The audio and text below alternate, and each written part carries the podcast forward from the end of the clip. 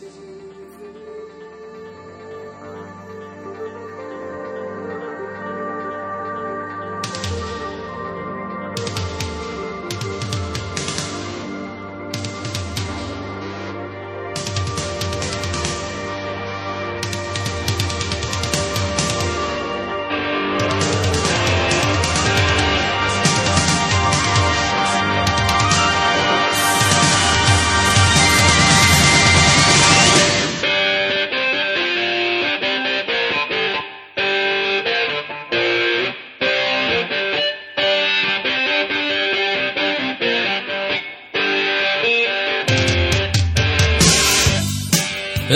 各位听众，大家好，欢迎收听周一的影榴莲，我是沈阳。我是大玲玲呀。嗯，贼灰溜秋的大玲玲。哎，完了之后呢，我们又来到了周一啊，在这一周里边呢，呃，基本上啊，我们的这个所有的潮牌已经都发货了，可能现在还有部分的小部分的这个朋友们还没看到那个，就是这个呃。快递的这个呃，就是怎么说？那快递那个那个那个那个叫什么呀？物流信息啊，物流信息对，信息。哎，物流信息可能还没看到，但是呢，我们基本上已经全都发货了。大家再等待两天，一定就在这两天，大家就全都能收到大家的衣服了啊！因为部分的朋友已经开始在晒图了，有一些没收到的，请大家稍安勿躁啊，稍安勿躁，这两天就全都收到了。嗯，这一周啊是这个圣诞周，对吧？哎，那就是大家又开始过那个就是老外过的节了啊！我觉得挺好，反正就是现在有有人说说，哎呀，这个反正开心的总是电商嘛啊，对哈，开心的总是电商啊，都用各种各样的这个机会来挣钱嘛啊！这几天饭馆大家就定定一下了，要不然可能就没没得吃了啊！完了之后，这个我是觉得前天听到一个人说话说，哎，现在的反正全世界的节啊都是差不多，就反正就是能过的就过了啊，因为但反正就是图开心嘛。那我也我觉得也是，啊，没有没必要，就是分什么这是国外的呀，那个是国内的呀，或者怎么着的。我其实特别想过西那个墨西哥的那个亡灵节，那个东西我也想啊。所以说那个那个没有没有引进中国啊，因为对，在中国也干不起来。反正就你你想想，大街小巷全都是这骷髅骷髅人，那那也不太像话。但是我觉得那个节非常好看。主要是什么？主要是什么？就是他们对于生死这件事情跟我们是完全相反的，所以。普及到我们这边来还是有一定难度的，我觉得。啊，那是我觉得东西方文化的差异了。嗯，对，你要说是万圣节的话，呃，不就是穿点那种小小鬼怪衣服出去吓吓人啊什么的？但是最终好像还是比较开心那种，什么呃，给你个糖啊，然后站在你门口唱诗啊那种，还是很开心的。哎，但他们是完全，就是墨西哥是完全把生死这个事情，就是他们要有有人去世了以后，就会就觉得其实是一个。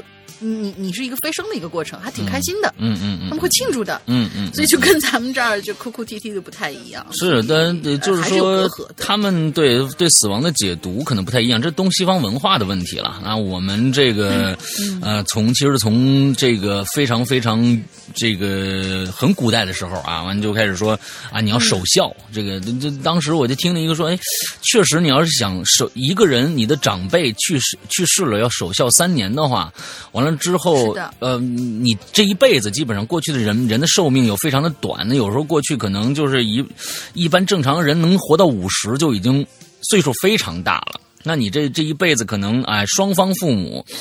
就占占掉了差不多十二年的时间，其实完了再再加上自己的老伴儿，完了之后又要又要怎么着怎么着，所以就是这这一辈子可能都在这个嗯跟死亡的这个陪伴上打交道，所以从那个时候开始一直到现在，啊，我们的这个文化就奠定了这样的一个一一一个一个一个基础啊，我们对死亡的理解就是这个样子，要尊重。啊，要尊重，但但是的跟国外就不太一样，哎，我们就为为什么在圣诞节说这个？啊？对 呀。嗯，外。对对对，我们这个星期啊，正好是明天星期二是圣诞前夜嘛，所以呢，我们的直播可能我们要调一下时间，在这儿先跟大家说一下，我们我的直播可能会调到星期三和星期四两天啊，连续直播。那么星期二明天的圣诞前夜呢，可能这个这个老婆啊再三再三的要求说，哎，能不能一起过，能不能一起过？哎，不好不好意思啊，驳人家面子是吧？啊，这毕竟这这这俩人是要过一辈子的啊，所以就是说，死直男，你怎么可以这样说？我。师娘多辛苦啊！好不容易能够攒到他一次过节的时候，你就是吧，巴巴的在后面跟着就得了。对对对对，完了赶紧就是说，哎，完了之后就是说，哎呀，那咱们就调一下时间啊，跟大家这样说一下啊，我这个花椒直播，咱们《扬言怪谈》的直播，星这本周是星期三、星期四两天连续直播啊。那好吧，咱们看看今天的这个话题是什么。今天的话题是都市怪谈或者都市悬案。就是发生在，呃，你你所在的城市的一些听起来比较奇奇怪怪的一些事情，或者说你身边发生的一些。嗯嗯，玄玄玄乎乎的那种，就相当于，呃，咱们上一次上一次做类似都市怪谈，就是校园怪谈这个事情的时候，不是有一个有一个同学还创造了他们学校的一个怪谈奇迹，就是他穿着红衣服在楼梯上路过，结果就被人看到了，然后就红衣女鬼的事情就 遍布了他们学校。OK，嗯，对。啊，昨天这个怪谈这件事情啊，就是昨天晚上我跟我的这个大学同学聚会完了之后去家。里边啊，人家刚刚又生了一个二胎，完了之后呢，去庆祝一下啊，完了之后这个对，完了之后就在家吃火锅啊，在家吃火锅，这东西啊不是什么怪谈啊，就昨天正好发生了一件事儿，反正就是挺恶心的一件事儿啊。呃，因为在家吃火锅很少，就是而且现在的这上班族们也不在家自己开火，所以呢，就是吃火锅呢，第一个算是比较简单的一种方式。为什么不出去吃？就是因为刚刚生了孩子得在家照顾，要不然也就出去吃了。那在家买了各种各样的菜啊，完了之后呢，呃，不不开火，那就借个锅子，哎，借一个那么一个那个。鸳鸯锅的那种，哎，左边哎辣的，右边的清汤的，这么一个锅子，底下呢来一电磁炉，哎，之后就开始可以烧火锅了，那就跟外面是一样的了。昨天非常有趣，对，这个这个器皿呢都是借的，那尤其是这个电磁炉呢是跟他们家阿姨借的，那看帮当当帮着带孩子的一个一个阿姨借的，这个阿姨呢，阿姨来的时候还自带电磁炉吗？不，他们家就住旁旁边。家家就住旁边，所以家里面有这电磁炉。哎，完他们家没有，我这同学家里没有。完之后我就说，那这个就这个吧。完了说，哎呀，这个我也好长时间没用了啊！你就每天也是嘛，在外面一直帮帮着看孩子什么这个大的，呃，其实也没没时间在家开火。您应该是好的，您拿回去看用吧。哎，拿回来了，没问题。嗯，一点问题都没有啊！就是一开上，哎，这这这个锅子待会儿就开了。我们呢，一圈人坐了八个人，哎，坐了一圈就开始吃呗，涮呗。就在这个时候，发生了一个非常非常恶心的事情。呃，你们想想会发生什么样的事情啊？你猜一猜看。电磁炉的排风口里面钻出了小强。没错，而且不是一只，真的，是几十只。冬天哎，这是不是我？我真的是瞎猜，是冬天哎。是几十只小强，就是忽然热了，它里面的温度发生变化了，把这些小强全部逼出来了。完了之后，我们就在那儿吃，边吃就看着，就是从那个排风口四散，突然哗就全出来了。哎呦，当时就恶心了。完了之后，我们就开始抓小强。啊，抓小强啊！抓小强的游戏非常非常有趣，每人各各拿几张手指啊，手撕小强啊！完了之后，嗯，就就最后抓完小强，最后我们发现了，虽然四散出了最少有三四十只小强，但是还在不断的往外冒，因为那个那个那个锅里边应该我觉得最少还有一半还没出来呢。之后，我们就说算了。赶紧的，这锅子呀，底下这个电磁炉赶紧拿掉，拿掉，那放到外面去吧。没有办法了，哎，好拿掉，因为还有一个，还有一个那种就是砂锅的那种那种锅子，我们最后就不能不能鸳鸯锅了，就清汤清汤吧，哎，就就涮一个吧，啊，要什么自行车啊还啊，就开始涮那个。但是我们吃着吃着，就发现了一些非常非常更恶心的事情。有些小强爬到锅子里面去，没有没有没有没有没有，那倒不不那个倒不不不恶心，那个倒不恶心。我们吃着吃着就发现，哎，我们这个桌面上啊，为什么就是有一些散落物？我们就发现很多小强的腿儿，更恶心。桌子上四散四散着各种小强腿儿。哎呦，那顿饭给我们吃，我说不行不行，这家伙这太恶心了，先赶紧呐，赶赶紧那个那个，先把这小强腿儿都都收了。啊，我们再接着吃。啊。幸亏呢，不是你们，嗯，就因为咱们这边的小强，我见过的最大可能不会超过两厘米，对，就那些。多大的。就那些小，就那么大的，那就不是海南那种小强。海南那我连抓都不敢抓，太大了那个东西。海南的小强那是一指长。嗯，对对对，那种抓都不敢抓。它那你要能钻钻到那个电磁炉子里边，那你你最最多钻进去一只两只也就顶天了。这东西小强好像都是小小个的，就东北方的这种小那个蟑螂，哗，你那那才能四散啊，对不对？哎，桌上全是小强腿儿。我说哟，这个东西蛋白质高啊。场面真的很像恐怖片，你知道啊？反正哇，就是而且是那种特别那个什么的那种恐怖片。有密孔的话，你你当时那个场面，你当时就晕了。突然啪就四散出来，我天，那个东西就就四散惊逃啊！我就赶各种赶紧，幸亏是小的，我们几个人都都就就还都不怕。完了之后，赶紧就抓呗，抓了就捏呗，掐了，一一声声清脆的爆裂声在我们的指尖响起。完了之后啊，那个非非常爽，嗯嗯，哎呀，哎呦，反正现在大家听这影留言、影留言完了之后，这个应该都在吃饭是吧？啊，对我们。我们这个这个这个故事啊，我们就像现在这个影榴莲啊，准备改名字了，已经改改名字了。我们不想叫影榴莲了，我们就直接改成野榴莲了啊！因为现在都是一只野生的。嗯，都是野榴莲，不是影榴莲。我们该 走小折。哎，现在因为咱们的那个那个论坛啊还没有修复好，因为我们这几天找了也找了各种各样的，就是我们鬼友也在帮忙看，确实是有问题，但是这个问题好像还查不查不太清楚到底是哪儿出了问题，所以还在继续查着呢。所以大家呢，我们现在还是以野生的这种啊留言方式来啊，我们的 QQ 群、我们的 VIP 群，以这些进群的鬼友为主力，完了之后再写各种各样的留留言的内容啊。每个星期还是发布，不过这个星期我们还会继续。呃，这个延续我们这一周的话题，就是这个啊，就是怪谈、都市怪谈的这样一个啊，悬案怪谈。啊，所以大家呢，如果有的，就可以在群里面找一下我们的群管，完了之后把稿子投给他，完了之后就可以这个参与了啊，好吧，嗯，对，如果找不到群管，不在我们群里面的这些野生的散户同学们，也可以把你的稿子呃标明一下啊，怪谈呃呃不是怪谈，就是引榴莲投稿。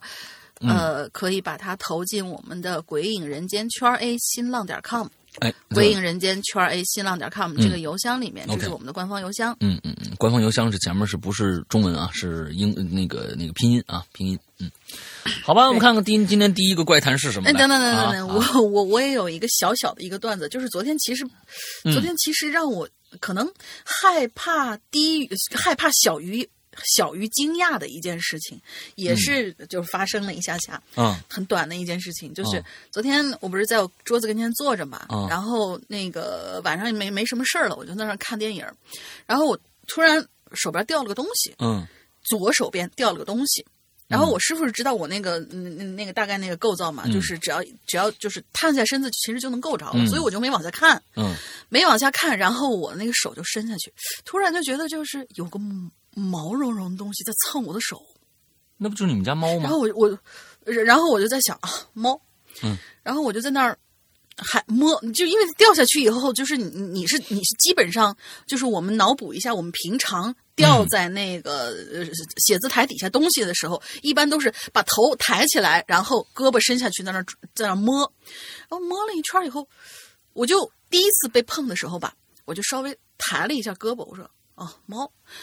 我就没低头，嗯，然后再再再在那儿摸的时候，又发现毛毛的东西在蹭我的手，嗯，后来我就低头一看，什么都没有。这个时候我突然就想起来，我猫全都是关起来的，然后我我这个棚子里面，一般情况下，除非非常非常冷的时候，嗯。是不让猫进来的，或者说是我想找个暖炉，我才会把它放进来。但是那天我已经把它们关回去了，一只都不在我身边。OK，耗子也不可能在这里边。嗯，然后我就，呃，就是这个时候不是害怕，就觉得很惊讶。嗯，后来我就嗨，赶紧赶紧赶紧把那东西够上来得了。嗯，我又恢复成了那个脖子往上看，然后我的手在底下摸的那个，因为我低了一下头，我已经看见东西在哪儿了嘛。嗯嗯。然后我就嗯继续把脖子扬上去，然后我就手伸向我的东西的时候，又有毛毛的东西，就是明显是毛在蹭我的手。嗯，然后这时候我抓住那个东西，我抓是一绺还是就是一大团？就当时当时感觉是团，嗯，当时感觉是团，嗯。后来我就我就当时已经摸到我那东西了，我拿起来的时候，我看了一眼我手里的东西，然后余光我就我又看了一眼，我说：“嗨，就昨天呐。”刚洗完头，头发跟着我的手一起下去了，是头发蹭了我的手。但是呢，你这脑袋往过一甩，你你就是你你的脑袋往那个手底下看的时候，你的这一撮头发是被甩到你的肩后面了嘛？嗯，所以你是看不到你的头发的。嗯嗯。但是如果那个什么，就是再恢复成那个捡东西的姿势的时候，头发是从肩上耷拉下来，正好能挂着手。哦，我还以为长了小蟑螂呢。所以是一个小乌龙，也算是。OK OK。就一个人待在屋子里面的时候，难免就嗯，突然有这么一个小乌龙，还是觉得挺奇怪的。OK OK，好吧，那我们看看鬼友们都留了什么嗯这个凄惨的故事啊。嗯，好的。第一位同学叫歌代笑。嗯。世阳哥、龙玲姐，两位主播好，这里是歌代笑，听节目五六年了，第一次留言。听说论坛还在 ICU 抢救，唉，一声叹息。希望一切顺利吧，一切顺利修复吧。这个一提到怪谈呢，都市怪谈，我首先想起的就是上海延安高架的龙柱。嗯，我知道。记得某一次坐出租车路过延安路高架，呃，妈妈突然就问我：“哎，儿子，看到龙柱了没有啊？”嗯。呃，我我不确定这是男孩还是女孩啊，我就随便说了一个。哎，你看到那龙柱没有？当时我觉得很纳闷啊，妈妈就给我大概讲了讲有关于这个龙柱的传闻。我呢又去网上查了一下资料，发现有各种各样的版本流传，大体是这样：就上个世纪九十年代中，嗯中期，上海开展了建设高架高架桥路的工程，工程进行的南北高架。呃，进行到南北高架和延安路高架交汇点的时候，最重要那个桩子怎么打不下去？嗯，距离它四五米之外的桩柱呃柱桩都能顺利打下去，唯独它不行。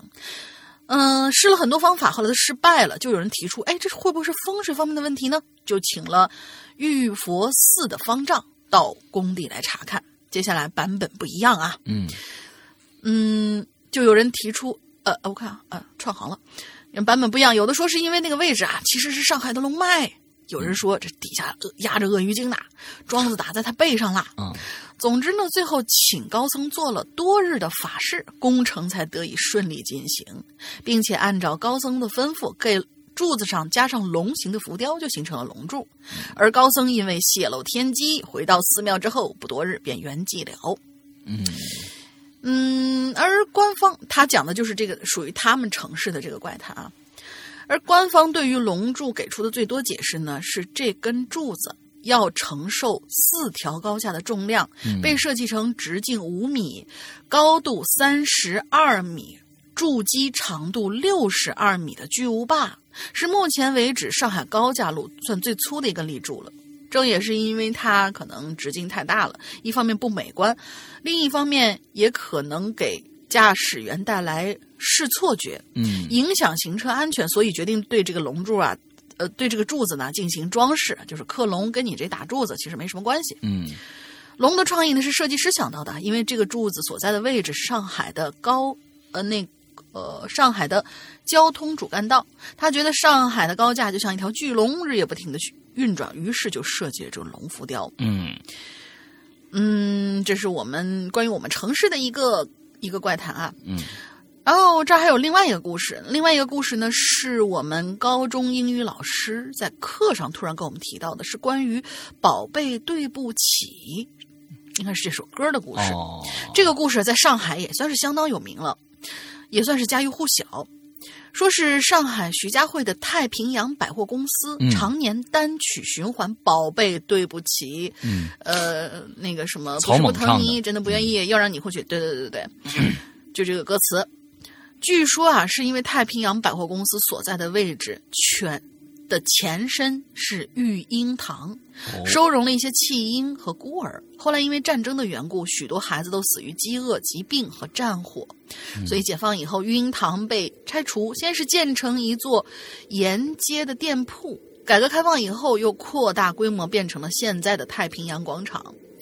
传说这太平洋百货最初建成的时候，守夜的保安在晚上巡逻，经常能够听到小孩子的哭闹声，一层一层的找，却又找不到小孩。最后商场决定循环播放《宝贝对不起》来安抚这些怨灵。OK，好啦，这就是我知道的在上海流传的两个很有名的都市怪谈啦。不过，毕竟都是市井流言，肯定有。呃，有漏洞或逻辑不合理的地方，而且这种故事一定会越传越玄越玄乎，真实性已经不可考了。延安高架，我每周回学校的时候都会路过。那龙柱呢，的确存在。如果天气好的话，金属的浮雕在阳光底下看起来亮闪闪的，非常大派，呃，非常气派。大家感兴趣的话，可以去看看图片。但是太平洋百货公司我没去过啊，故事也只是道听途说，嗯，姑且信之吧。嗯。辛苦二位主播啦！祝二位身体健康，万事如意。一直都很喜欢《Hello 外滩》这个节目，希望能越办越好。非常期待，嗯，《鬼影人间》第十季会带来怎样的精彩故事？OK。嗯，上面那个龙柱那个故事，在咱们以前的节目里面说过一次，也是一个鬼友说到的。反正后边这个太平百货我是去过的，因为过去我在很久以前了，很多年以前之后，在上海有一次是去。呃，之前那个公司的培训完了之后呢，我就在那个徐家汇附近住，我也去过这个公司，但是当当时也对这个放不放宝贝对不起已经完全没有没有印象了啊，啊，完全没有印象了。不过就是这种孤都市怪谈就。就越传越凶，各种各样，因为大家的想象力非常丰富啊。啊，今天听着这个人讲一个故事，就会在这个人的基础上再加一点点什么自己的解读啊。反正这个故事，反正肯定是越传越越，肯定就越邪乎了啊。嗯，对。但但是你你你你去了以后，你也没有印象他有没有放这首歌？嗯，完全没有，忘了忘了，那个根本就不会去注意这个。如果你有一个先觉的一个东西，你说哎，我要去那儿听听看，这地方是不是要再放这首歌？完了之后你再去听的话，我估计现在应该不会了吧？这么多年了，那那太平洋呃上海那么那么潮的一地儿，完了还在放草蜢的这这歌，我天，我我觉得我我不太信了啊，我不太信了。OK，下一个心宽体盘。哎，我我想，我想那个以一个比较，因为我在其他地方听，就是我们之前推荐那个有台节目，嗯，呃，就是那个德国和你想的不一样里面，其实听过这个关于龙柱的这个解释。如果没有听过他们节目的一些人，我可以给他转述一下，嗯，说是其实这个龙柱为什么打不下去呢？你比如说，你可以做，呃，你可以做这样一个实验，比如说你在你拿了一个口子不算太大的一个杯子，然后里面放满满的挂面，嗯。放满了以后，生挂面啊，你到了最后，你一根儿一根儿往下插，总有一根儿到了最后是插不下去的，对吧？嗯，对，就是它其实是一个饱和一个状态，因为在建高架桥的时候，一定是隔多少隔多少来一根柱子，隔多少来一根柱子。到了这块儿，一个是它的本身那个面积比呃，就是它的直径比较大了，另外就是底就是。地基的这个位置的往下插的那个已经接近于饱和程度了，嗯，所以说打起来非常非常的困难。OK，它其实是一个这样的一个原理，对，嗯嗯，这个事情呃应该是已经被那个什么的，所以大家也不用乱传，就看见它浮雕很好看就好了。对，OK，好。下面是心宽体盘同学啊，山羊哥大玲玲，这里是发发啊，花花。嗯，先解释一下我被叫华哥的原因啊，我们班男生特别怂啊，我呢却很刚，所以人送外号华哥啊。这里讲一个关于被骚扰的故事，这个故事的过程和结局成为我们学校的悬案之一。之所以是悬案，是仅有几个人知道。这件事情的来龙去脉，在外界看来却是一件扑朔迷离的事情。OK，故事开始，一共四个女生，我们暂且叫她们 A、B、C、D 吧。嗯，我呢就读于广州一个双一流的高职院校，还叫双一流。这个双一流是什么意思啊？不知道。我们学校的新生军训呢是安排在冬天的，所以在参加军训前，我们就认识了许多小伙伴了。但 A 是我。高中、大学都在同一学校的小伙伴，所以呢，我们关系很好。哎，那年冬天啊，呃，我们参加军训了啊。十二月份的广州气温呢，虽然维持在十度以上，但是寒风袭来，穿透了薄薄的迷彩服，冷寒冷直刺直刺入骨头，我们还是冻得一哆嗦。在漫长的煎熬当中呢，这军训呢就过去一半了。有这么一天，哎，我被 A 呀邀请到他们宿舍吹水啊，就是聊天的意思，吹水啊。嗯，结果呢，我们一到他们宿舍，他们宿舍四个人脸色都很难看。我很好奇，就问呢，怎么了？啊，火烧火燎叫我叫我过来，还一副喊嘎惨的样子，是不是？喊嘎惨就是就是全家死的样子啊。啊，哈姆嘎，那叫哈姆嘎，就是全家的意思啊。哎，完了之后，A 呢看着我，吞吞吐吐的说：“华哥，我们被骚扰了。现在训我们的男教官每天晚上都会上我们宿舍和我们聊天，而且他刚刚走。”我就说：“怎么回事？不是说女生宿舍禁止任何男生出入吗？”小 B 就说了啊，他经常以检查内务的名义上女生宿舍，而且他他还只来我们宿舍，每次呢还要去 D 的床上坐一坐。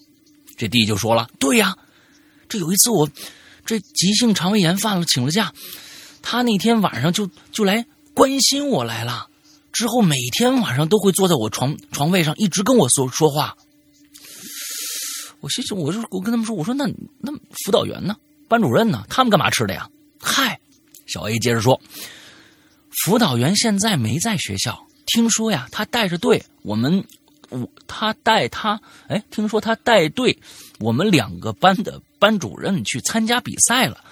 现在我们就是举目无望啊。”小 C 说：“对呀，哎，花花，那个华哥，要是有点办法，我们都不会求你帮助了。”那那个华哥，求求你帮帮我们嘛！求求你了。C 呢？说完就哭了。我慌张的帮他擦了擦眼泪，我不解的看着 A、B、D 啊。就 A 又看了一下 C，说：“那个教官每次到我们宿舍都一直摸他的手，或者轻擦他的脸颊，有一两次还要去摸他的胸，还一直暗示 C 那方面的事儿。”当时我一听这个，我脸就沉下来了啊，叹了一口气呀。接着 A 又说：“我们现在只希望他爬不上六楼来，我们真的好怕他。”哎，A 也接着说，就就开始哭了。我呢就看着他们说：“我说我我一定帮你们解决这个这个教官啊，明天配合我演出戏。”对啊，明天配合我演出戏啊。完了，小玉说：“哎，华哥，需要我们做什么吗？”我冷哼一声，哼，陪我陪我演演就行了，记得起哄。哎，这这当天晚上啊，我就拿着手机在班里群班的群里边啊，发了我曾经截拳道获奖的金牌，在班群班群里面吹嘘了一下。到了宿舍和我舍友说了，到了宿舍和我舍友说了一下情况，希望他们明天。配合我演出，嗯，我呢特别早，第二天我特别早就起了床了，在帽子里呢绣绣上棉花，在帽子里绣上棉花，为什么呢？啥叫绣上棉花？绣上续上棉花？续上棉花可能是这样啊，我不知道，就添了点棉花，应该在帽子里。对，听起来这个行为应该是加厚的感觉。嗯嗯嗯嗯嗯，军训呢正常进行，中间休息的时候。我看着隔壁排的那个闲师啊，闲师就是色狼，就是特别色的那个教官。我舍友呢，就和我们这个我们的我舍友就和我们的这个教官呢，就是吹吹水啊，说就是说吹水，就是又是聊天，说哎，教官现在中场休息好无聊啊。嗯，教官看看我咧嘴儿，说听说你们班有个截拳道的高手啊，要不要比一场啊？哎，我心中暗笑了一下，嘿嘿，这么快就上道了？我笑嘻嘻的对教官说。对呀，我以前会，现在好像忘得七七八八了。教官说：“没事儿，没事儿，活动活动筋骨嘛。你和我打吗？”我说：“嗯，自己人打自己人多无聊啊啊！我和隔壁班的那个教官比划一下，你看怎么样？啊，你让让他让我一下呗啊！这个是他们班的教官，隔壁班那个教官才是那个闲师的啊。他们班这个教官可能还没什么问题啊。”我就看了看 A 他们那一排，我们这教官就说：“行啊，我帮你打压下。”就这样，在 A 和我舍友他们的起哄之下，隔壁班小 A 他们班的那个闲师就色狼教官同意了和我比试，并且让我一只手。我心里一阵冷笑啊！哈哈哈。等我们教官喊了开始以后，我上去直接一脚就踹他肚子上了，用力的侧踢，抓着他的手，给他直接来了一个肩摔，假顺带假装被绊倒，实际上用力踩到他的右脚，直接头着地摔了。这色教官啊，直接被我 KO 了，而且也倒了。我看向 A 他们，同时又我也而我也倒，而而哦而我也倒 KO 的不是很明显啊啊啊啊啊！对，K 被直接被我 KO，但是呢，我也同时摔倒了嘛，好像就是啊，这个血液不精的感觉啊，两个人都那个什么了。哎，我看向 A 他们，同时又很慌张的爬起来去扶这个色教官，一直道歉说：“哎呦，呼呼呼，不好意思啊，不好意思啊，用了用劲儿了啊，用劲儿了，这个嗯，好多年没练了，这没掌握好。”好力道！哎呦，没事吧？嗯，果真出事了。那个教官的脚踝被我踩裂了。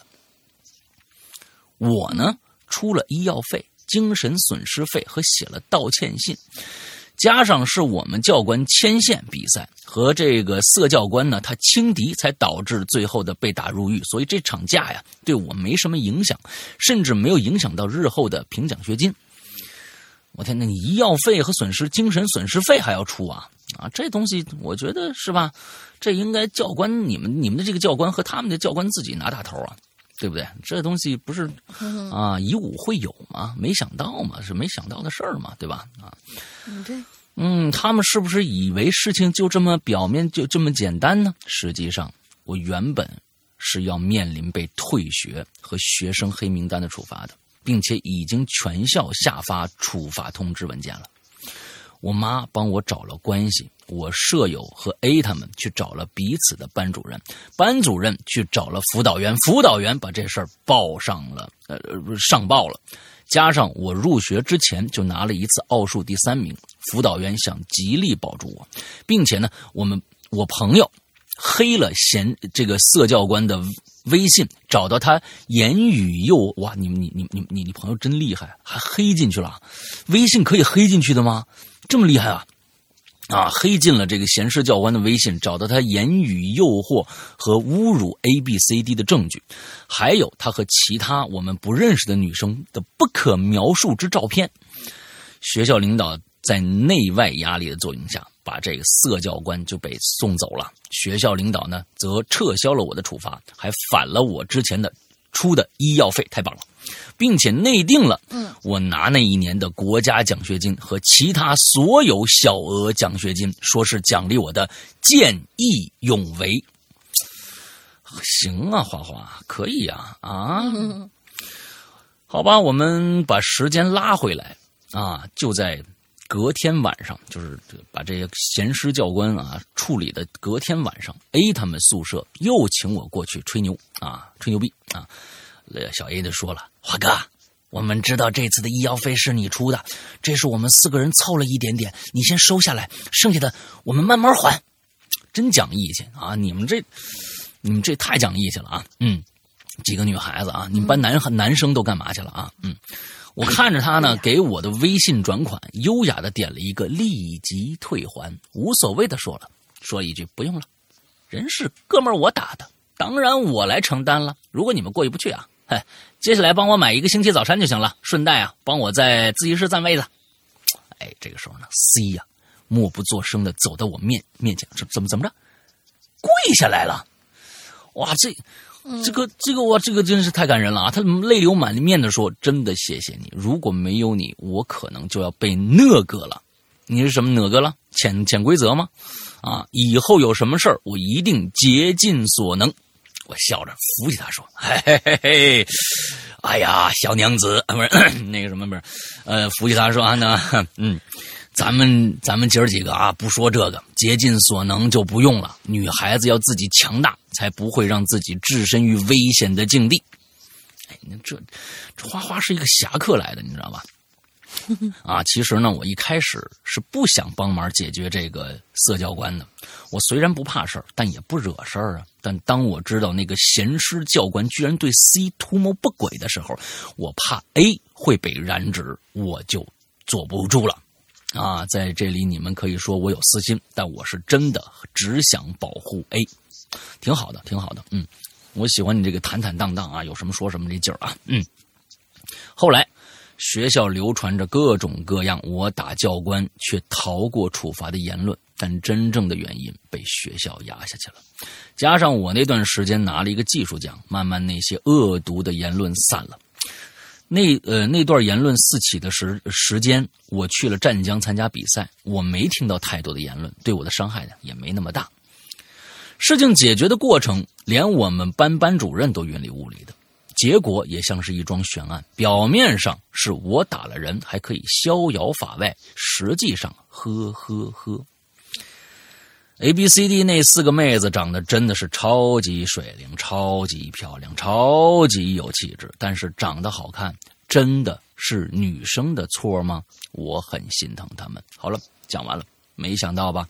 我是悬案的缔造者，得闲饮茶啊，花花要去睡觉了。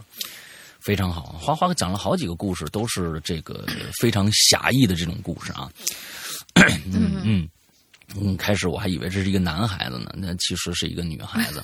嗯，对，这这个这个这种事情啊，我是认为，如果啊学这还是校方的问题，一定是校方的问题。就是说，这教官的问题，这教官是学校的吗？还学校的教官吗？这种事儿有什么不能说的呢？如果你们虽然跟这女孩跟花花说了，我还你清白啊，你这叫还人家清白吗？这个东西就跟过去的民文革一样，这叫不平反，你知道吗？我给你放了，但是我不给你平反，这事儿其实很操蛋的，你知道吗？学校如果不不帮这女孩说话，万一啊这谣言四起，各各种各样的话，那那那对这个孩子的心理造成影响该怎么办啊？幸亏花花的这个心理非常的强大啊，也也就无所谓了。但但凡是对这个孩子，呃，心里你虽然没处罚他，甚至好像还给点钱这种小奖励啊，作为一个怎么着交换交换方式啊，你别说，我给你们钱，最后怎么样怎么样，啊，你慢慢就其实这事儿就过去了。但是我觉得，呃，名誉更重要。名誉更重要，你不给钱，我给你平反。我说当面表彰，这是这是一个见义勇为的行为，比什么都强。所以这这还是学校黑心眼子啊！我跟你说，现在这种学校怎么那么多呀？哎呀，不过我觉得可能会越来越好。双一流的学校，双一流，哎，双一流。我跟你说，越是双一流这种学校，这种事情可能越多，因为他们要自己的脸面，他们会把别人的一个单单独个体的孩子豁出去了。这种学校越是双一流的，可能这种这种情况越多啊，越多。嗯，好吧，嗯，这个这在这儿给这个花花点赞啊！完了之后，你有没有什么这个当时的一些打拳的一些视频呐，或者什么的？哎，可以给我发发发给我们看看啊！我们看看这这你的英姿飒爽的截拳道啊，这个有没有李小龙那范儿啊？嗯，好吧，下一个，嗯，下一个又是池塘男孩，池塘男孩这次爬了两次榴莲了榴莲，嗯，不是很长，我全念。大玲玲好，老大好，吃糖来吃榴莲啦！这次的榴莲是都市怪谈或者悬案，哎，这个是挺对我的胃口的。脑海里面思绪千万缕，也不知道写的好不好，望各位看官和两位大大不要嫌弃。嗯。哦，他讲的应该不是，他应该是杜撰的故事啊，没有那个什么，嗯，没有讲就是真实发生的事件。嗯。第一个故事名字叫《失踪的男人》。嗯。这个事情发生在一个叫塔斯马尼亚州的地方，澳大利亚最小的一个州，也是最神秘的一个州。相信各位看官对这个州啊都感觉非常陌生。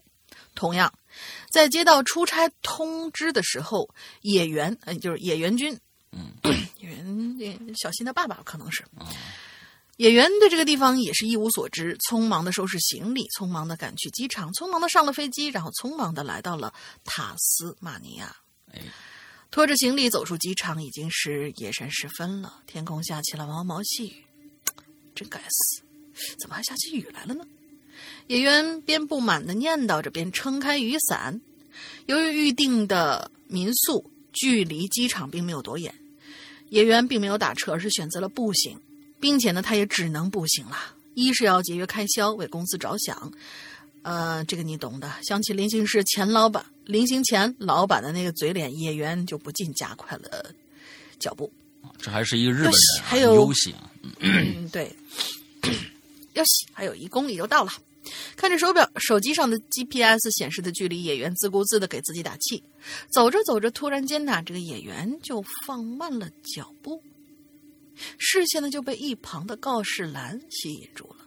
告示栏上写着。近三个月以来，本周已经连续失踪多年，呃，多多名，应该是多个吧，嗯，多名成年男性，年龄均在二十五到四十五岁之间。望知情者能及时报案，与家属和警方取得联系。文字下面还张贴了将近十五个男性的寻人启事。演员自顾自的喃喃着：“哦，看来这个鬼地方也不太平呢。”嗯，他就继续加快了脚步，大概过了有十几分钟，总算到了民宿门口了。出乎意料，这个民宿要比野原想的要好一些。他心说：难道这次老板难得……呃，他觉得难道这次老板难得大方了一次吗？Help me！这个时候，一声尖叫从民宿里传出来，野原一惊。随后就赶忙冲进民宿，就看见一个澳洲面孔的成年女性正在被一位五大三粗的成年男人掐住脖子。嗯，但是这个男人的肤色竟然是从来没见过的青色。哦，面前的情况也不容演员多想，他举起手里的行李箱就往大汉头上砸。大汉吃吃痛，松开女子，看见有人发现了自己，情觉不妙。不甘的大吼一声，就夺门而出了。哎，不久之后，澳洲女性仍旧是心有余悸，仿佛生怕大汉会回来，回头报复一样，连忙拉着演员进了民宿，随后牢牢的锁上了门窗。嗯。寂静的民宿之中，两人对视，沉默不语。接着就发生了电影中常有的俗套剧情：女人吻上了演员，而且演员也没有拒绝。什么嘛？也许他觉得，旅途之中来一场艳遇，何乐而不为？嗯。随后他闭上了眼睛，推倒了女人，忘情的亲吻。良久，呃，嘴唇分开，演员睁开了眼睛。呵呵。也许你会以为接下来要上演什么少儿不宜的戏码吗？那你就错了。叶原，我们的救人英雄，此刻赫然的发现，这搂着的哪里是个女人，明明就是一个腐烂的差不多的女尸。而此时所在之地哪里还是什么民宿？这分明就是一口棺材。第二天，太阳驱散了夜的最后一次黑暗，行人开始了日常工作。人来人往的告示栏，谁也没有发现原来的十五张寻人启事，不知什么时候变成了十六张。嗯，好吧，好吧。然后他又给那个关微君投了一次稿啊，是第二个。第二个稿子，老大大玲玲好，池塘第二呃二池榴莲了。本来第二个故事打算写一个关于人间或者黄泉的故事，但是奈何故事之中一些情节还没有构思好，分分钟写个大长文的节奏。思量之下，还是把那个故事叫冥河一一个故事给搁置了。嗯，这次就写一个从日本友人那儿听说回来的故事吧。嗯，就是应该是真的这个故事。嗯嗯。首先，先给各位看官简单说一下，在日本，一般婚后女性都会选择在家里当全职太太，男人就负责在外面打拼。好了，废话不多说，这个故事的名字叫《打错电话》。嗯，玲子是一名全职太太，跟丈夫熊二已经结婚五年多了，两人育有一子，名叫健次，今年三岁，刚好也是非常调皮的年纪。嗯。这一天傍晚，像往常一样，玲子一个人独自张罗着晚餐，而剑次大概是已经玩厌了他的玩具，在一旁坐着，在画纸上画画写写着什么，任由玩具散落一地。这个时候，客厅的电话响起来，大概是丈夫熊二打来的吧。嗯，算下来，熊二已经熊二已经是第五天没有回家吃饭了。莫西莫西，这里是熊二家，请问你找哪位呀？我是熊大啊，玲子，我是光头强啊。他给他他他今天晚上跟光头强约了酒局，大概。林子接起了电话，电话那一头传来了沙沙声，似乎对方信号不好。呃呃，不好意思，哗啦哗啦哗啦哗啦，现在我还不能出来，哗啦哗啦哗啦，孩子先拜托你了，哗啦哗啦哗啦，真的不好意思，哗啦哗啦哗啦。听着电话那头的女声，嗯，林子一阵莫名其妙，想着大概是打给托儿所的吧，刚好打错了吗？林子说了：“呃，不好意思，我们这儿不是托儿所，呃，您需要核实一下电话再打。”电话那头一阵沉默，随后就是一阵嘟嘟嘟的声音，挂断了。林子皱了皱眉头，说：“搞什么？连句对不起都没有。”他嘟囔了一声，继续走回厨房做饭。嗯，一呆，玲子吃痛的叫了一声，低头一看，原来是被剑刺的玩具割到脚了。剑刺，你能不能收拾一下房间呢？你是不是屁股又痒了？小心！再这样的话，妈妈把你的玩具全丢了哦。玲子冲着一旁的剑刺吼了一声，但是剑刺。却仿佛没有听到一般，并没有收起身边的玩具，而是继续写写画画。林子狠狠的咬了咬牙，忍住心中的怒火，继续转身做饭。电话又响起来，林子放下切了一半的土豆，赶忙接起电话：“莫西莫西，这里是熊二家，您找哪位呀？”电话那头又传来一阵哗啦哗啦的沙沙声。“不好意思，我我现在还不能出来。”哗啦哗啦哗啦。孩子还要劳烦你一下，哗啦哗啦，真的不好意思，哗啦哗啦。林子听着不禁皱起了眉头。嗯，不好意思，我刚才已经跟您说过了，这不是托儿所，您能先查清楚再挂再打电话吗？玲子的语气有些不善，对方再次嘟嘟嘟的挂了电话。玲子埋怨着：“搞什么呀？”觉得有些怒火了，嗯，转身就回到了厨房。突然间，他看见地上的玩具还是原封不动的散落着，心中更加的火大。剑刺，你这是存心不想听妈妈话是吗？说着就挽起袖子四处看着，仿佛在找什么。嗯。而就在这个时候，电话再次响起。林子听到了电话铃声，眉头已经皱成了川字形，肯定又是刚才那个疯女人。他心想。林子索性接起来，直接就开骂了：“你搞什么？”不是说了这不是托儿所吗？你能不能先查清电话再拨呀？林子接起电话，冲着那头大吼着：“呃，什么托儿所啊？”林子，原来是熊二打来的。不过熊二没有细问：“呃，玲子啊，我今天还要加班，可能要晚回来。呃，你不用等我吃饭了。”呃但是熊二没有等玲子说完，熊二已经挂断了电话。我我今天做了你最喜欢吃的咖喱饭啊！玲子喃喃着放下了电话，心里想：当初就不该嫁给熊二。一开始以为他是白领，嫁给他就能过上好日子，谁知道现在不仅要做饭照顾孩子，还经常等不到他回家。玲子心里一阵抱怨，一边走进厨房继续做饭。然而，当他转头看见地上仍旧散落的玩具，嗯，心里所有的怒火和不满再也无法抑制了。这一刻，全部都爆发出来，随手抄起了客厅的藤条，拉起剑刺，对着他的屁股就是一顿毒打。剑刺哇哇的大哭了起来。电话第四次响起来，玲子放下了手中的藤条，把剑刺推到一边，接起电话。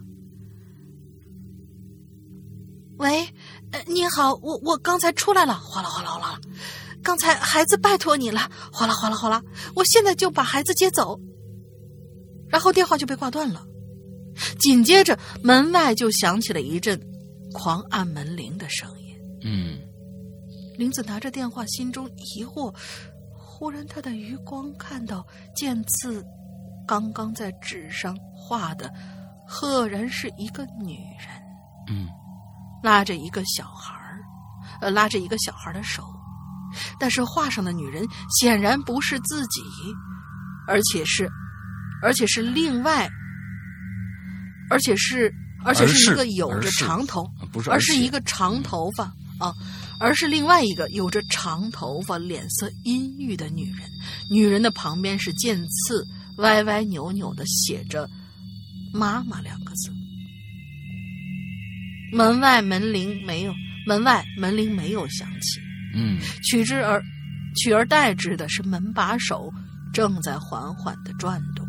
嗯，从那以后，没有人再见过玲子，也没有人再见过剑刺了。没太明白。嗯，就是说这个这个都市怪谈，就是说那个那个打电话来的人到底是谁呢？就是说可能就是一个。就是一个没，就是一个都市传说吧，可能没有什么太多的逻辑上的我感觉他是想这个样，对我我感觉他是像这个样子，就是就是感觉玲子作为一个妻子在家里面，她所做的这些事情，更像是一个让她丈夫每天回来就是睡觉，然后就出去干活的这样一个落脚点，而她的孩子在她的身边，她也不管，玩具散落一地，嗯，她更像是待在幼儿园，而。剑刺觉得他需要一个妈妈真正去关心他，而不是就是像在幼儿园里被老师骂一样，就是被老师或者不管或者骂打骂一样。他想要一个像妈妈的妈妈。嗯嗯嗯，我我感觉是这样子。然后他就他就在纸上真的画了一个妈妈，于是整个这个时空就变成了他这个地方真的变成了一个幼儿园。老公不呃就是一个落脚点，老公不回来吃饭，孩子不听他的话。嗯，然后门口。还有一个来接他的真正的妈妈，嗯，我是这么理解的啊。嗯，不知道，我觉得这个可能解读 解读还挺多的啊，可以从挺多地方来来来方向来解读。日本的怪谈嘛，你懂的。嗯嗯嗯。前几天看到了一个一个，就是日本他们也有这种，就是就是自己拍一些小视频嘛，完了之后就是。呃，特别不专业的那种啊，就是啊，拍一些恐怖小视频。我前天看了一个，呃，它大概只有三分钟吧。哇，那个那个视频真的是把我吓到了，就是很少，就是嗯，现在有很很少的视频把我吓到了，嗯。我忘了，就是特别，他们都没有可能没有题目，就跟你这种人，就跟抖音一样。你说他们上面有有有题目吗？不一定有题目。转发过来呀！我那是 N 年，我就是几差不多一个月前看到了一个，就是他那个演员啊，就特别特别的什么不专业，就是因为这些不专业的感觉，让你会觉得，你会觉得哦，你对他的期待，你对他的期待并不高，但是突然那个梗爆出来的时候。你会吓一跳，真的会吓一跳。就是也是一个长得很丑的长头发，就是半长不长的那种，嗯，对，就特别像，就是就是反正很猥琐的一个男的吧，就是挺胖还，完下班了，啊，老婆呢，呃，回来以后就是那种日本的特别那种啊，哎呀，老公回来了。他们那种拍摄手法就特别特别的不专业的那种感觉。啊！你好啊，然后说回来，老公回来了啊，我好累呀，啊，我我我先到沙发躺一下。啊，哎哎，老公就躺在那个沙发上了，睡睡着了，一只手呢啊在后边托着自己的头，另外一只手耷拉在这个沙发下边，完了就是嗯仰，相当于头仰看着那个那个那个那个天花板嘛。完了之后啊，这个妻子呢啊，看着他看着这个老公啊，累了一天了，也非常的心疼。又看到哇，我老公累了一天啊，你每呃为生活奔奔波的男人是最性感的了。完之后呢，他就拿起手机，想拍一下自己的老公。这个时候，这个这个这个镜头是什么样的呢？女人慢慢蹲下来，完了之后拿起手机对着老公，完这个镜头是从女人的过肩拍的，完了过肩完了之后能带到这个一一点点的关系，就是女人有这样的一个一个一个头，完了前面主要是一个手机，完后面虚化的呢，稍微有点虚化的是老公躺在那儿，完之后整焦点全部在这个手机之上。手焦点全全部在手机之上，啊，她举起手机往那儿拍，完，呃，所有她老公躺那儿也能看清楚，手机里边的老公也能看清楚。之后就拍，正想按那个拍摄键的时候，手机里面那个老公突然就把头转过来了，而躺在那儿的那个老公没有转头啊，就是一就是这个这个梗，我我没有想到，就是这么。拍的这么烂的一个东西，他那而且那个那个人啊，就是他不会表演，就表演非常的生硬。突然把头转过来盯着他，那个时候就有点尬，但是那个尬特别的不正常，就是那个不专业，会让你觉得特别膈应。但是呢，它又是一个恐怖桥段，完了之后加那个音效，那个点非常嘡的一声，我天，那一下子非常让我恐怖。他他一下就把手机放下了，一再看那个老公，没有啊。之后，他嗯还是躺在那天花板朝的头朝天花板，他再把手机举起来的时候，完了，那那那个老公还在盯着他，这是一个长镜头。完再抬起来，她老公还在盯。就是手机里面那个老公还在盯着他看，哇，那那一段我觉得就是，虽然只有两分两三分钟的这样的一个一个桥段，但是真的把我吓到了。就是很少，是最近很少恐怖片能能吓到我，倒是这种小短片啊，那个那个梗，反正就是为了吓你那个梗哇。因为他来的很快，他很集中，就是马上就要甩给你个那个什么。就是说说到小短片了，前段时间我给老大推荐了，不知道老大看了没有？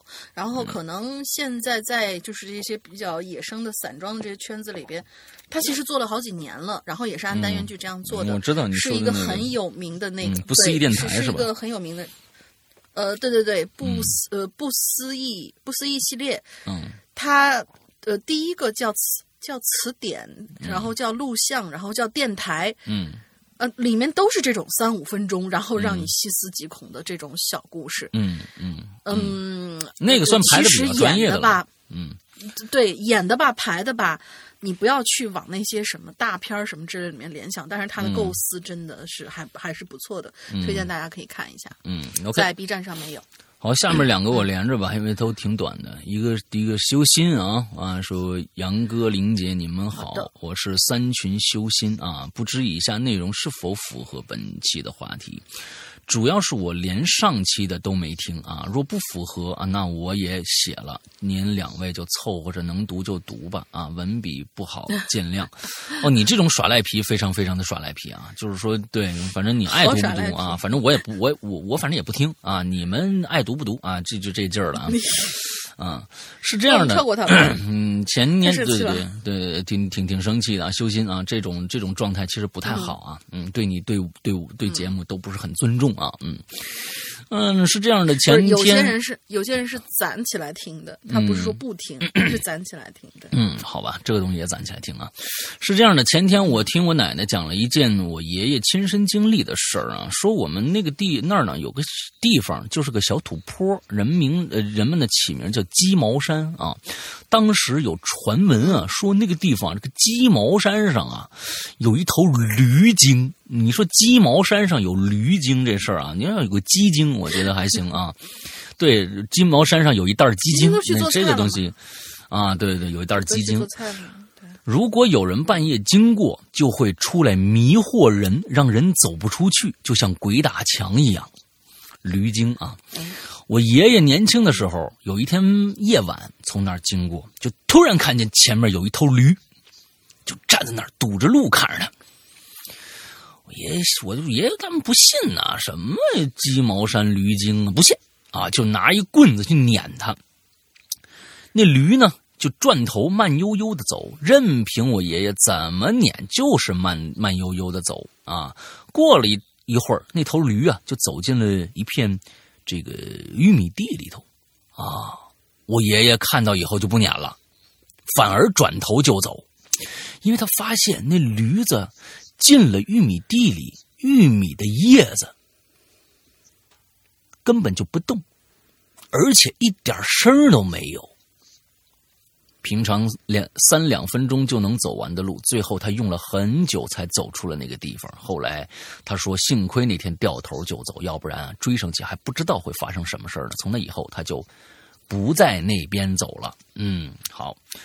这是第一个故事，还有一个故事，也是他跟他爷爷是是是有关系的啊。还有一个是我爷爷上高中的时候发生的啊。当年呢，他被保送到了我们临镇的一所高中就读。一看啊，一看这个孩子呀，就就不大，这修心啊，我估计可能初中生啊。因为他爷爷呢，还有是这个保送这么一说呢。因为他所以看他爷爷的年纪也不应该很大啊，我估计。五十左右，四五十啊，就差不多了啊啊！当时被保送到我们临临镇的一所高中就读，那是一一个比较久的学校。五什么叫那是一个比较久的学校啊？什么什么意思啊？就是开了比较年代久远的一个学校。对对，你看他一定是个初中生，要不然还是个小学生。我告诉你，这个修修心啊，嗯。我爷爷去那边上学之后，发生过很多次的夜惊事件。夜惊就是大半夜的时候，人突然醒来，在那里乱喊乱叫啊。OK，若这还挺可怕的。哎，夜惊啊，若只有他一个人也没啥稀奇的。重要的是，我爷爷说，每次都是他们整栋宿舍楼的人都会发生夜惊。所有的人都在那儿乱喊，但喊的是什么，没人清楚，也没人知道。后来我爷爷从那所学校毕业没多久，就听说那所学校被封了，因为什因为什么，至今不知。我想可能跟夜经有关吧，毕竟那么多人都知道这件事儿。以上两个故事都是前天啊听我奶奶讲述的啊，有些地方呢可能讲的不太清楚，这这个诸位见谅。这是我第三次留言，若有机会我还会来啊，马上就要过年了啊，再次给大家拜个早年，太早了，祝各位新年快乐，身体健康，心想事成，万事如意。我是三群修心，咱们有缘再见。OK，好。下一个一只姓哈的狼啊，这这姐们又来了啊！一只姓哈的狼，嗯嗯，师阳老大，龙玲姐好呀，我又来买榴莲了。这一期呢要说的是我在看直播中一名主播讲述的故事，这个故事也是他在当地的村民口中了解到的，也算是那里的一个怪谈。因为我觉得这个故事十分离奇，而且挺吓人的，就打算给大家分享一下啊。故事不长，我仅仅是个转述者，而且这个故事啊，已经私信了主播，并征得了对方同意，所以放心，放心什么？放心是不是真的啊？我们这个从来不管这个，这故事好听就行。俺说目前啊，我在生病状态不太好，而且等我休养痊愈再开脑洞，遁走滩地啊。嗯，好，接着他写的这个故事叫瘾，上瘾的瘾啊。嗯嗯。故事发生在旧社会的一个小农庄，地点并没有透露。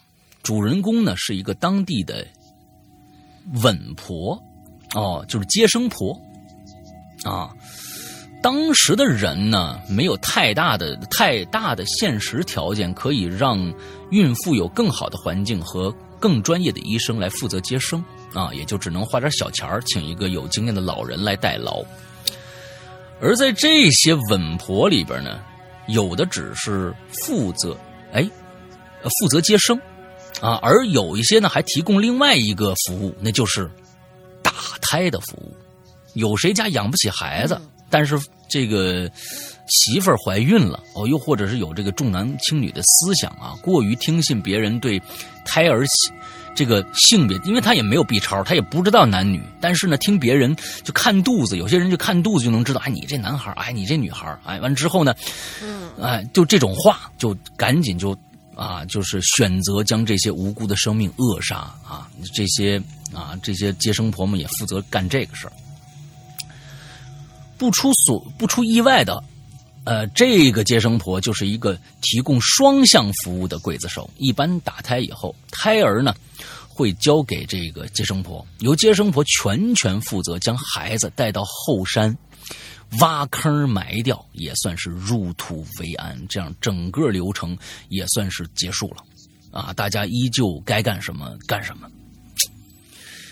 可也不知道是鬼鬼使神差，还是那个时候的老婆婆真的因为生活困苦，常年沾不到荤腥而极度渴望。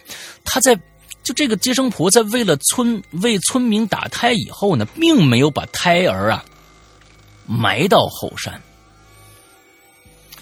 而是将一些基本成型的胎儿带回家，给自己加餐。这个太可怕了。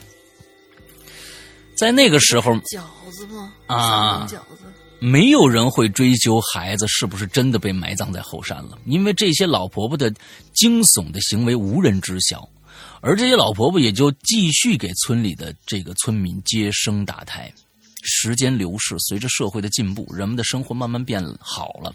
相比于有风险的这些接生婆呀，更愿意选择有专业性知识的这个医生来看病接生，综合意识也提高了，不会轻易去生育甚至打胎。大家呢对现在的安逸生活非常的满意，只有一个人不那么高兴。就是这个老婆婆，与曾经的困苦渴望不同啊！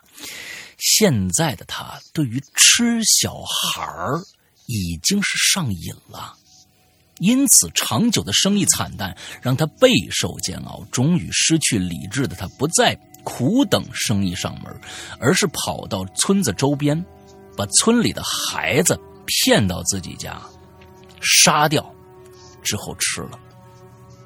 拍花老太太看着村子里的孩子失踪的一个又一个，村民们渐渐意识到事情不对了。经过排查，查到了这个老婆婆这儿。在找到真相的时候，村民十分骇然，没想到平日慈祥和善的老太太，竟然是一个食人魔。痛失孩子的人。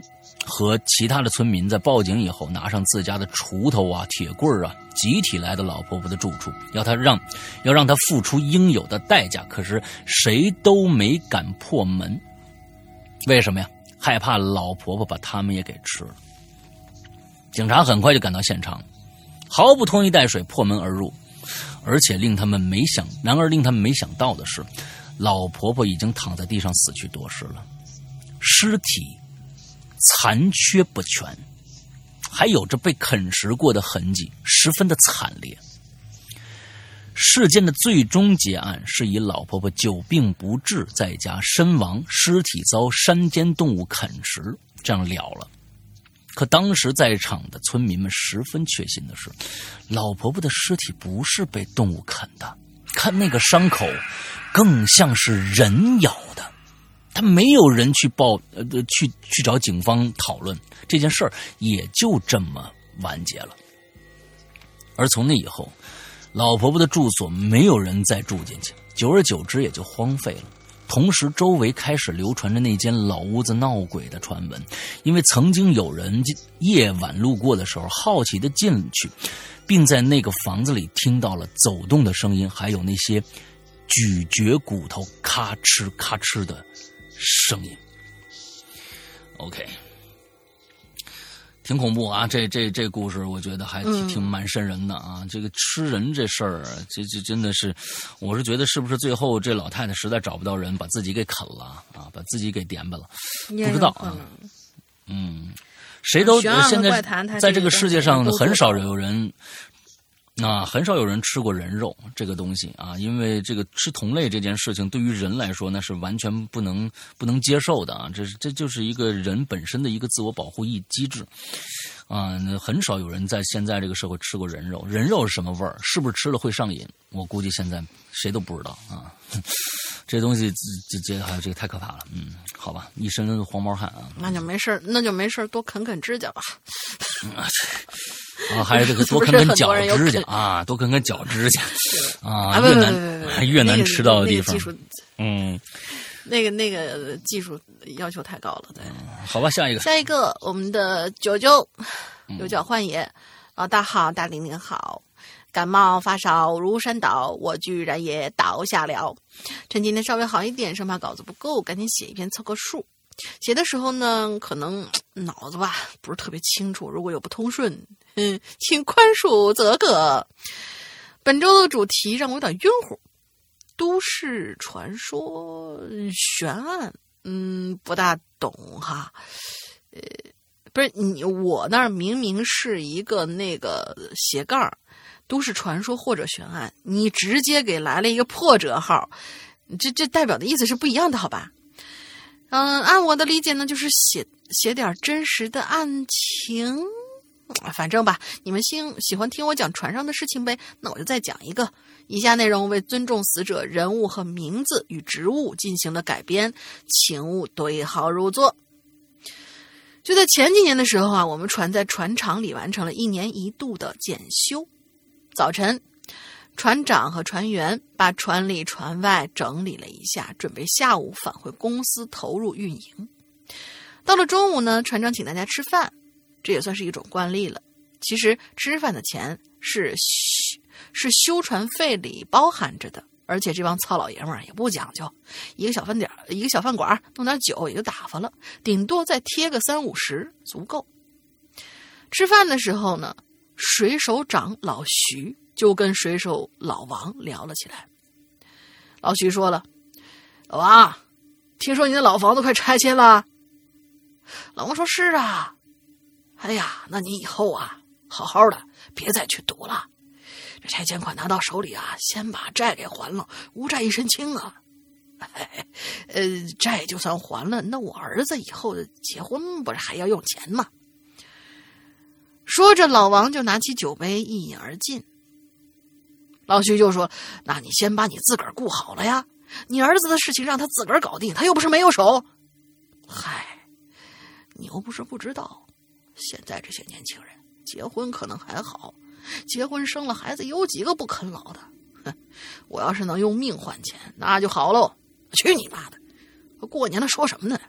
这他怪谁呢？还不是怪你好赌，输了一套房子。你这老婆还愿意跟你，我就是服了。你可长点心吧你！以上这段对话呢，是老徐告诉我的。老徐说，这段说起这段往事的时候，是满脸惆怅，抽了一口烟。眺望远处，对我们说：“哎呀，可能就从那天起吧，这一切呢，就是有征兆的了。”到了下午，船长下令起航，驾驶船舶离开码头。你可能会问：啊，船长是不是要亲自开船呢？那当然了，我们这种四百位、四百客位的小客船，船长当然是需要开船的。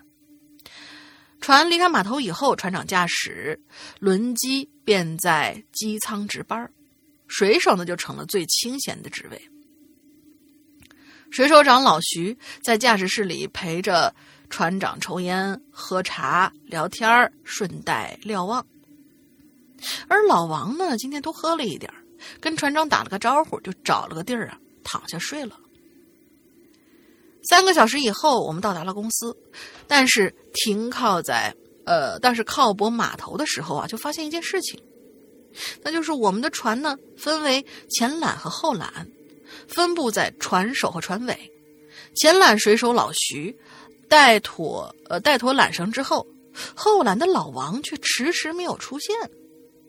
船长以为他睡着了，就吩咐轮机帮忙找代为操作一下，但是。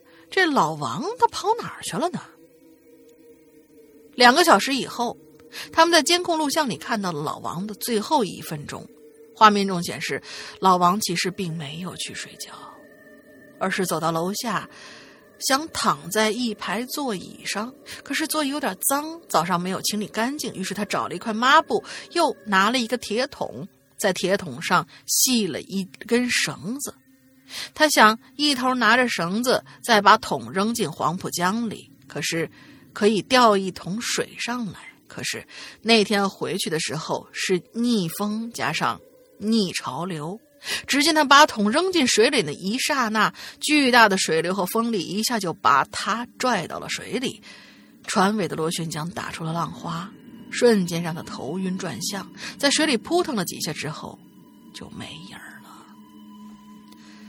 事情发生以后，公司内部调查，警察介入调查取证做笔录，水上派出所连日寻找尸体的下落，但是几天过去了，始终没有找到。再这么下去，恐怕难保全尸。这时候老徐说：“哎呀，找不到的话，这我我去想想办法吧。”嗯。后来据老徐，呃，陪老徐去的师傅说呀，老徐找了个方位，放了三个二踢脚，又画了圈烧了些纸钱。结果到第二天，在船厂的码头边上，就发现了老王的尸体了。这件事之后，老王的房老房子拆迁，老，呃，他的老婆也获得了公司赔偿的一些钱。嗯，老徐说，虽然我跟他交情还可以，但是我必须说，这可能是他这辈子做过的最对得起他老婆的一件事了。哦，OK，嗯，水里的事儿真是说不上来。嗯，大家要看过那个。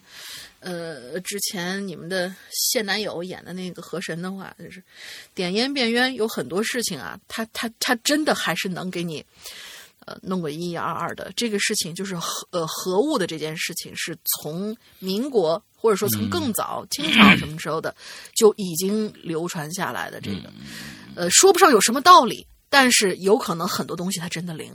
嗯。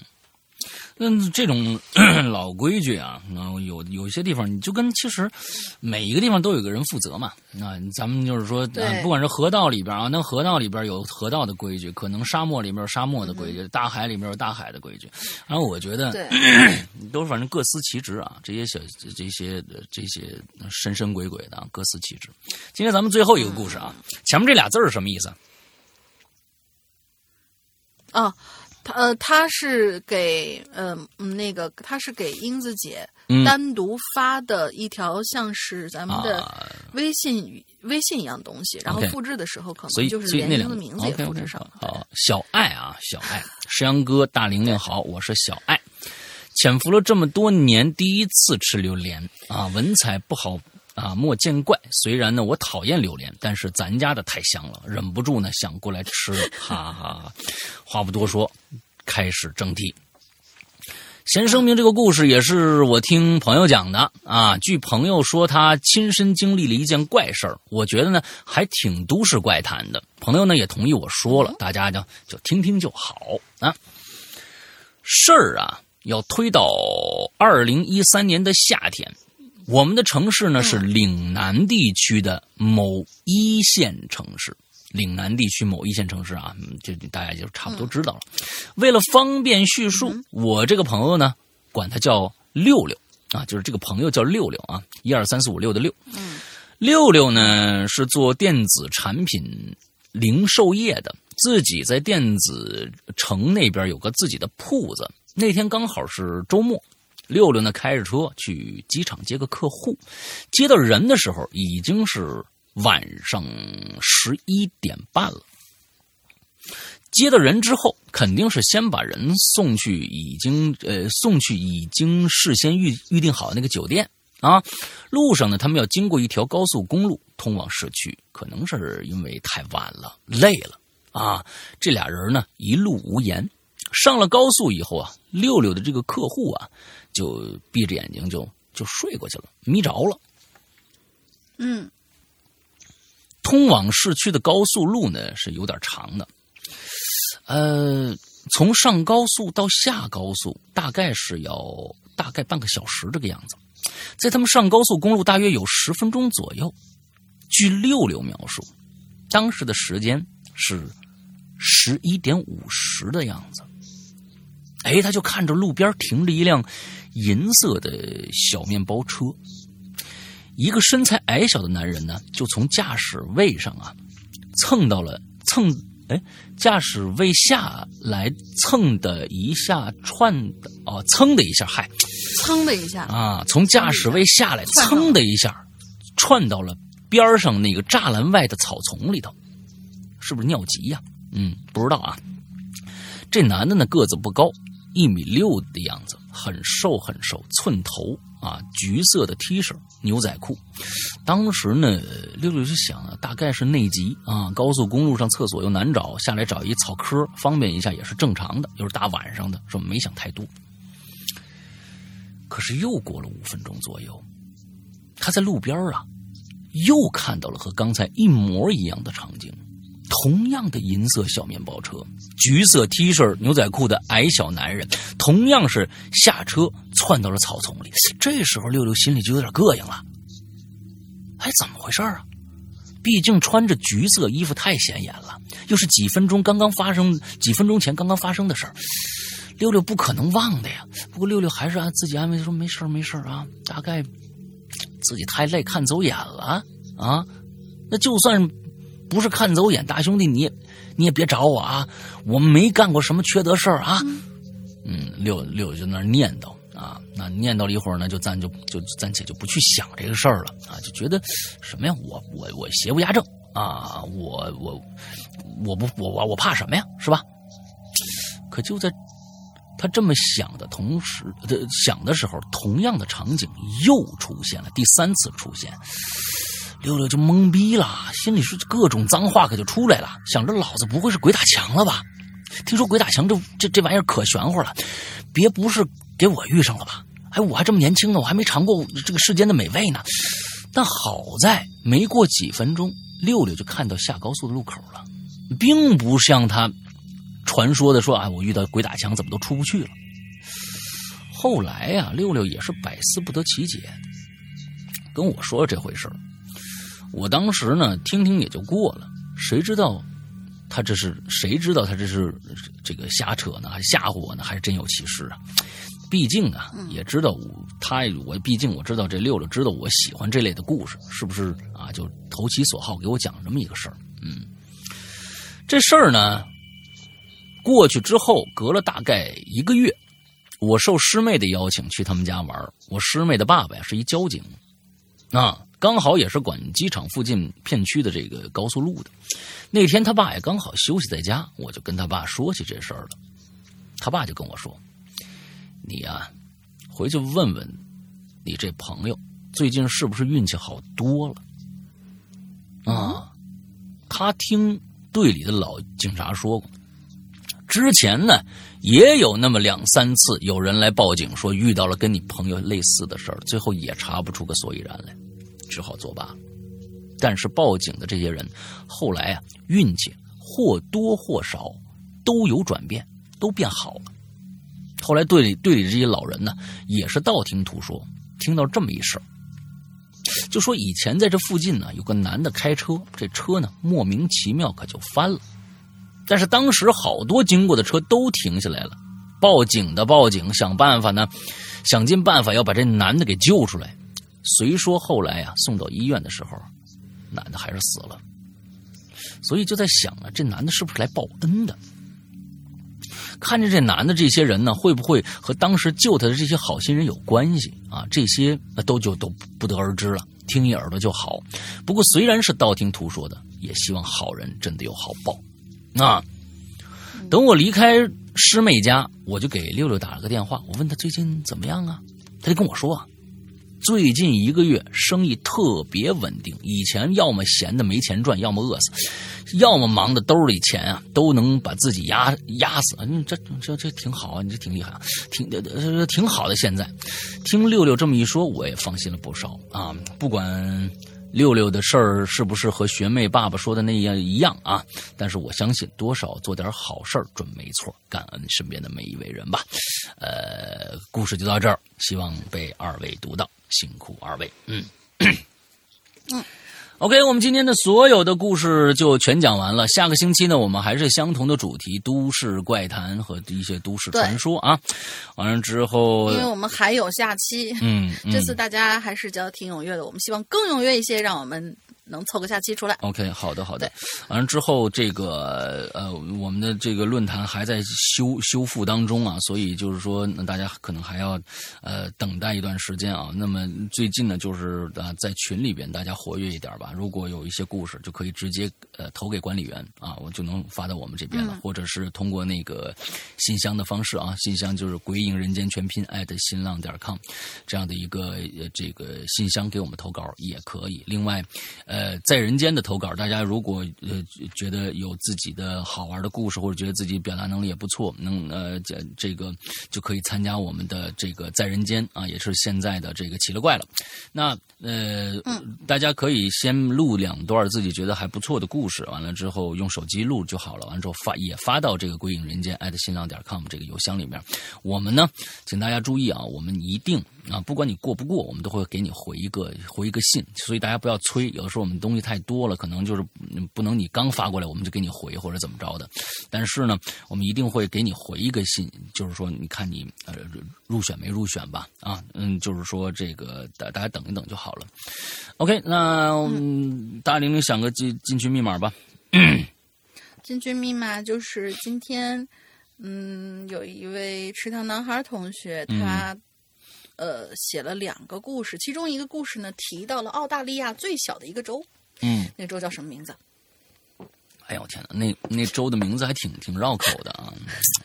对，看你仔细不仔细听喽。OK，好吧。OK，我们在最后好久没有出这种难度大一点的这种进去密码。好吧，那上一周是最简单啊，就一个字儿，好像我记得啊。嗯 对。OK，好，那个我们这个再来说一下，在每次的结尾，我们都会说一下我们的良心的会员啊，会员服务。我们现在的会员呢，只在我们的 APP 里边啊，这个售卖啊。完了之后，APP 哎，这个安卓的和苹果的，我们呃现在都有啊。完了之后，呃，在搜索我们的老名字“鬼影人间”就可以搜到了。那么安卓的话呢，请大家去下载一个应用商城，叫做豌豆荚。你有可能在你的原有的手机自带的商城里面可能搜不到我们，那么就先去下一个叫豌豆荚的这样的一个商城，之后在里边再去搜索“归隐人间”，就一定可以下载到了。啊，这是这个。完了之后，我再讲讲会员的内容。啊，我们的会员内容是为会员度身定制的内容，也就是说啊，会员独占啊，只有会员才可以看的内容。呃，在所以呢，这里边啊有百分之八十的节目啊是会员独享的，比如说《长安十二时辰》一百零二。只有会员能听，这些会员所谓的会员独享，并不是暂时的，是永久会员独享，并不是说你过一段时间就啊，我们就放在其他的平台了，完了之后那个大家都能听了，不是，这些会员内容将会是永久。会员独享的内容，呃，之后包括《长安十二时辰》，包括大玲玲的这个河神，包括还有刚刚更新完的坏小孩呃，之后还有一些我们在直播里边的一些录音剪辑，嗯，包括这个高智商犯罪的第二、第三、第四部，还有长夜难明啊，还有这个呃十四分之一的全本啊，一共五季的全本完了之后各各种各样的故事吧，非常非常的多。你如果现在去买的话，我估计。你半年之内你都听不完这些内容，真的，你每天听说不定都听不完啊。完之后，还有我和大玲玲的一些呃两个专区，一个叫失踪，一个叫玲珑啊。每个星期跟大家介绍一些我们看的电影啊，呃，听的音乐啊，有遇到一些什么新鲜事儿啊啊，这个我们的专区。之后还有一个叫怪藏啊，这这样的一个嗯一个专区，我们会把一些影留言里面比较好听的故事，完了之后呢啊，嗯，就直接放在怪藏里边去去做给大家看。了，完了之后，这个就不在呃影流连里面放了，所以有一些遗珠吧，一些非常好的一些故事啊，素质这个品相比较高的故事。完了之后，呃，这些所有这些故事，完了排列在每一周里边，我们在会员专区里边可以做到日日更新，甚至一日双更，有的时候是一日三更啊，说不定。所以我们的 A P P 其实呃呃在里边不光是就是我们的会员啊，其他的一些单个的一些上架的普通上架的一些。一些节目，呃，也可以单独购买。呃，我们现在的免费的，比如说我们的奇了怪了，还有这个影榴莲，我们都在 A P P 里面是都是可以去听的啊。这个里边是我们的呃 A P P 里面的节目，应该是我们目前最全的发布的节目。所以也希也希望，如如果现在有一些呃朋友在用那这个，比如说某大山品牌啊，或某某水果品牌啊，啊，在在听我们的节目的话，那其实可以就呃，如果你不听其他人的话，只听我们的话，那我建议你可以去下一下我们的 A P P，在 A P P 内收听就 OK 了。OK，嗯，那那个嗯，会员费用呢是一年的，一年是二三八，而且在这里边最重要的一点就是，如果你明年不续费了，你永远不续费了。但是，请记住，我们就是这么良心，在这一年之内，你听到的所有的节目将会一直跟着你，你就算不是会员。这一年的节目也一直可以听，不像其他的什么 VIP，好像啊，我我买你个 VIP，我就所有的节目都能听了啊。我们没有这样，但完，但是呢，你如果但凡不是会员了，有一些节目就听不了、看不了了。我们不是，我们的会员是专门为会员度身定制的，只有会员才能听这些内容，并且在会员结束以后，你在这一年之内的所有的节目都可以永久听下去。这相当于你一个购买了，并不是租赁啊，就相当于你购买了。这整整一年的节目，OK，那嗯，大概就是这个样子啊，大概就是这个样子。那这个嗯，我怎么去加呢？啊，苹果的用户希望呢，能够通过下一个下面这个方式来购买，因为苹果的啊这个会拿走百分之三十啊，所以呢，我们觉得如果你有这个闲的话啊，可以加一下下面这个微信号。同时，安卓的，如果你有。支付宝就可以直接付费了啊，这个没什么问题。完了之后呢，但是你没有支付宝，只有微信的话，也可以通过下面这个方式。另外，如果你已经成为会员，想进我们的 VIP 群，也去加下面这个微信号。什么微信号？鬼影会员全拼这样的一个微信号。鬼影会员全拼啊，加了以后，我们的主任英子就会热情的接待你。但是，请大家注意一下，英子也有她平时的工作，可能不会及时处理，请大家等一等，不用不要催的那么厉害，并且在备注里边一定要备注一下你是来干什么的，比如说我来加会员了，我来进会员群了，或者怎样，一定备注一下，要不然啊，我们看到不备注的，我们就可能就不嗯就不管了，因为太加的人太多了，我们也不知道是来干什么，有时候捣乱的或者怎么着的啊，所以大家呢尽量的在备注里面。备注清楚，完了之后等着就可以了。OK，这就是我们不是说就是。倒也不是说大家跑过来是捣乱啊，有些他是什么，就是他还犹豫，或者有些人觉得，哎，那个，呃，你加了你们这个，你们是不是就可以跟主播聊天了？不是，所以你要写清楚你来干嘛的。对，主播不聊天啊，主播不聊天，但是呢，会在群里边，嗯，会在群里面时不时的出现一下，完了之后现身一下，跟大家就是，也就是聊那么两句啊。大玲玲可能比较多，我可能我非常非常的少在在在群里面出现，就是但是呢，有时候就。看到了一些，就就基本上都是说啊，群里面出点什么事儿，我就我可能哎，我看操，又有这个不懂事儿的这个鬼友在那儿那瞎瞎叫唤了啊，就各种各样发一些发一些什么不雅图片呐什么的之类的，就基本上这些呢，就是刚看到一张图片，这个人已经不存在，就被被踢飞了，你知道吧？就已经踢出群了啊。对，我们的管理员也是很很很，所以对经常巡查。我们我们的我们的群里面一直很和谐，是因为呃那些捣蛋的或者那些。三观不正的，已经就基本上就我我们就就就不要了，上来就撩妹，或者是完了之后发一些不雅照，完了之后博博别人眼球，完这个那个的。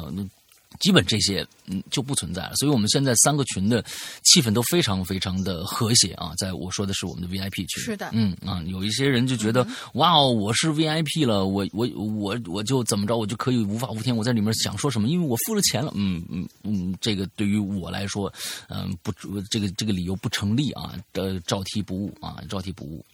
所以大家到底在里边，就是大家都来开心的啊，就不要做一些不让别人不开心的事儿就好了啊。你如果你觉得一个人啊，我觉得可以开心了，但是并不考虑其他人的话，那你就自己拉一个群，你看看谁去啊？如果去了，那就跟你透臭味相投的人，那你在里面随便怎么弄都行。但是来到鬼影的群，挺厉害的啊！来到鬼影的群就要守这儿的规矩啊，大概是这个样子吧。OK，那我们今天的节目到这儿结束了，祝大家这一周快乐开心，拜拜，拜拜。